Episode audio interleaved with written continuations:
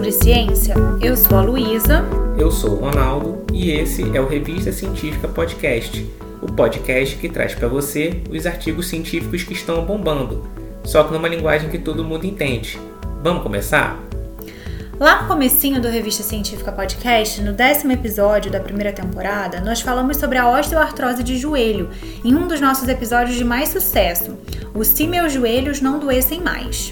E como diz a música, e como provavelmente você também já sabe, dores nos joelhos, nas articulações, artrites e artroses estão entre um dos maiores problemas de saúde do mundo moderno, devido ao envelhecimento da população e do nosso estilo de vida pouco saudável.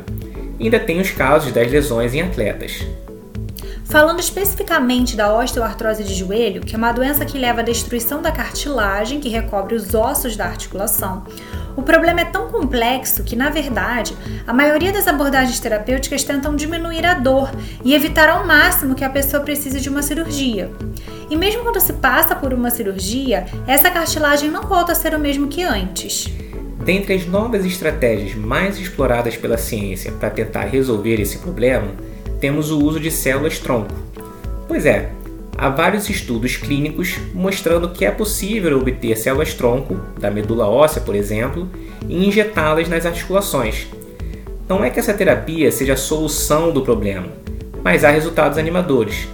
O que se vê é que, mesmo que as células-tronco não consigam formar uma nova cartilagem, elas pelo menos auxiliam na saúde da articulação, diminuindo a inflamação, por exemplo.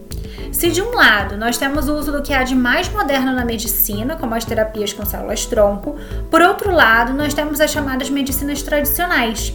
E se estamos falando de dores, estamos falando de acupuntura. Uma forma específica de acupuntura, chamada de acupuntura quente, pode ajudar a diminuir as dores na articulação em casos de osteoartrose de joelho, possivelmente por melhorar a circulação e diminuir a inflamação. Esse tipo de tratamento usa a agulha junto com um impulso de calor. Com esse método, a agulha conduz o calor precisamente até as camadas mais profundas do tecido. Tendo esses conhecimentos, um grupo chinês pensou: por que não combinar o novo e o velho? Será que um tratamento com células-tronco e acupuntura seria melhor ainda para a osteoartrose de joelho? E assim foi publicado um artigo em agosto de 2021, tema do nosso episódio de hoje. Nesse trabalho, os pesquisadores chineses usaram coelhos como cobaias. Eles induziram a osteoartrose nos joelhos dos coelhos e os dividiram em quatro grupos. O grupo controle não recebeu tratamento. Um segundo grupo fez tratamento com acupuntura. Um terceiro grupo recebeu injeções de células-tronco. E um quarto grupo recebeu o tratamento duplo, ou seja, acupuntura mais células-tronco. Os resultados foram esses mesmos que você deve estar tá imaginando. Mas antes de chegar à cereja do bolo, vamos primeiro ao bolo de fato. Primeiro que os tratamentos com acupuntura ou com células-tronco, separadamente, foram bem positivos. Os índices que mediam as dores, a capacidade de marcha dos coelhos, a movimentação da articulação e o inchaço já demonstraram melhora. O mesmo aconteceu com análises microscópicas, não é que a cartilagem dos joelhos com osteoartrose ficou novinha em folha, mas já houve melhoras e se observou menos morte dos condrócitos, que são as células da cartilagem. Isso comparado ao grupo que não recebeu nenhum tratamento. E a cereja do bolo foi justamente que o tratamento combinado de células-tronco mais acupuntura foi ainda melhor que a injeção de células-tronco e acupuntura feitos separadamente.